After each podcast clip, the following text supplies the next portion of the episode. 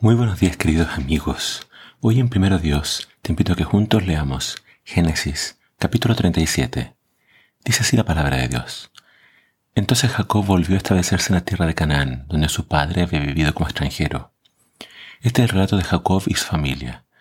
Cuando José tenía 17 años de edad, a menudo cuidaba los rebaños de su padre. Trabajaba para sus medios hermanos, los hijos de Bila y Silpa, dos de las esposas de su padre, así que le contaba a su padre acerca de las fechorías que hacían sus hermanos. Jacob amaba a José más que a todos sus otros hijos porque le había nacido en su vejez. Por eso un día Jacob mandó a hacer un regalo especial para José, una hermosa túnica. Pero sus hermanos lo odiaban porque su padre lo amaba más que a ellos. No dirigían ni una sola palabra amable hacia José. Una noche José tuvo un sueño y cuando se lo contó a sus hermanos lo odiaron más que nunca. Escuchan este sueño, les dijo. Resulta que estábamos en el campo atando gavillas de grano. De repente mi gavilla se levantó y las gavillas de ustedes se juntaron alrededor de la mía y se inclinaron ante ella. Sus hermanos respondieron, ¿Así que crees que será nuestro rey? ¿No es verdad? ¿De veras piensas que reinará sobre nosotros? Así que lo odiaron aún más debido a sus sueños y a la forma en que los contaba. Al poco tiempo José tuvo otro sueño y de nuevo se lo contó a sus hermanos. Escuchen, tuve otro sueño, les dijo. El sol, la luna y once estrellas se inclinaban ante mí. Esta vez le contó el sueño a su padre además de sus hermanos, pero su padre lo reprendió. ¿Qué clase de sueño es este? le preguntó. ¿Acaso tu madre, tus hermanos y yo llegaremos a postrarnos delante de ti? Sin embargo, mientras los hermanos de José tenían celos de él, su padre estaba intrigado por el significado de los sueños. Poco tiempo después, los hermanos de José fueron hasta Siquem para apacentar los rebaños de su padre. Cuando ya llevaban un buen tiempo allí, Jacob le dijo a José, Tus hermanos están en Siquem apacentando las ovejas. Prepárate porque te enviaré a verlos. Estoy listo para ir, respondió José.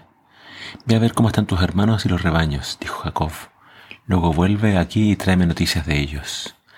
Así que Jacob despidió a José y él viajó hasta Siquem desde su casa en el valle de Hebrón. Cuando José llegó a Siquem, un hombre de esa zona lo encontró dando vueltas por el campo. ¿Qué buscas? le preguntó. Busco a mis hermanos, contestó José. ¿Sabe usted dónde están apacentando sus rebaños? Sí, le dijo el hombre, se han ido de aquí. Pero les oí decir vayamos a Dotán. Entonces José siguió a sus hermanos hasta Dotán y allí los encontró. Cuando los hermanos de José lo vieron acercarse, lo reconocieron desde lejos. Mientras llegaba, tramaron un plan para matarlo. Aquí viene el soñador, dijeron. Vamos, matémoslo y tirémoslo en una de esas cisternas. Podemos decirle a nuestro padre, un animal salvaje se lo comió. Entonces veremos en qué quedan sus sueños. Pero cuando Rubén huyó el plan, trató de salvar a José. No lo matemos, dijo. ¿Para qué derramar sangre? Solo tirémoslo a esta cisterna vacía, aquí en el desierto. Entonces morirá sin que le pongamos una mano encima. Rubén tenía pensado rescatar a José y devolverlo a su padre. Entonces cuando llegó José, sus hermanos le quitaron la hermosa túnica que llevaba puesta. Después lo agarraron y lo tiraron en la cisterna. Resulta que la cisterna estaba vacía, no tenía nada de agua dentro. Luego, justo cuando se sentaron a comer, levantaron la vista y vieron a la distancia una caverna de camellos que venía acercándose.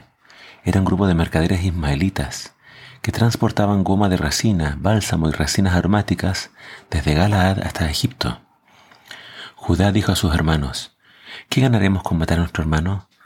Tendríamos que encubrir el crimen. En lugar de hacerle daño, vendámoslo a estos mercaderes ismaelitas. Después de todo, nuestro hermano, de nuestra misma sangre. Así que sus hermanos estuvieron de acuerdo. Entonces, cuando se acercaron los ismaelitas, que eran mercaderes madianitas, los hermanos de José lo sacaron de la cisterna y se, lo vendieron por 20 monedas de plata, y los mercaderes lo llevaron a Egipto. Tiempo después Rubén regresó para sacar a José de la cisterna. Cuando descubrió que José no estaba allí, se rasgó la ropa en señal de lamento. Luego regresó donde estaban sus hermanos y dijo lamentándose, el muchacho desapareció. ¿Qué voy a hacer ahora? Entonces los hermanos mandaron, mataron un cabrito y mojaron la túnica de José con la sangre. Luego enviaron la hermosa túnica a su padre con el siguiente mensaje. Mira lo que encontramos. Esta túnica, ¿no es la de tu hijo? Su padre la reconoció de inmediato. Sí, dijo él, es la túnica de mi hijo. Seguro que algún animal salvaje se lo comió. sin duda despedazó a José. Entonces Jacob rasgó su ropa y se vistió de tela áspera, e hizo duelo por su hijo durante mucho tiempo. Toda su familia intentó consolarlo, pero él no quiso ser consolado. A menudo decía, mire la tumba llorando a mi hijo, y entonces sollozaba. Mientras tanto, los mercaderes madianitas llegaron a Egipto. Allí le vendieron a José a Potifar, quien era un oficial del faraón, rey de Egipto. Potifar era capitán de la guardia del palacio. La historia se centra ahora en José. Y vemos que José, aunque recibió sueños de parte de Dios, cometió varios errores. Número uno, no debe contar el sueño a sus hermanos. Y número dos, creo que él también hacía de espía para su padre. Por lo tanto, se buscó el odio. A veces los sueños es mejor quizá conservarlo para uno. Y en su debido momento Dios los va a cumplir. Pero la historia se va a centrar en él y cómo Dios lo lleva a Egipto para cumplir una gran misión. A veces no sabemos por qué Dios nos lleva a diferentes lugares, pero Dios siempre tiene un plan. Que el Señor te bendiga.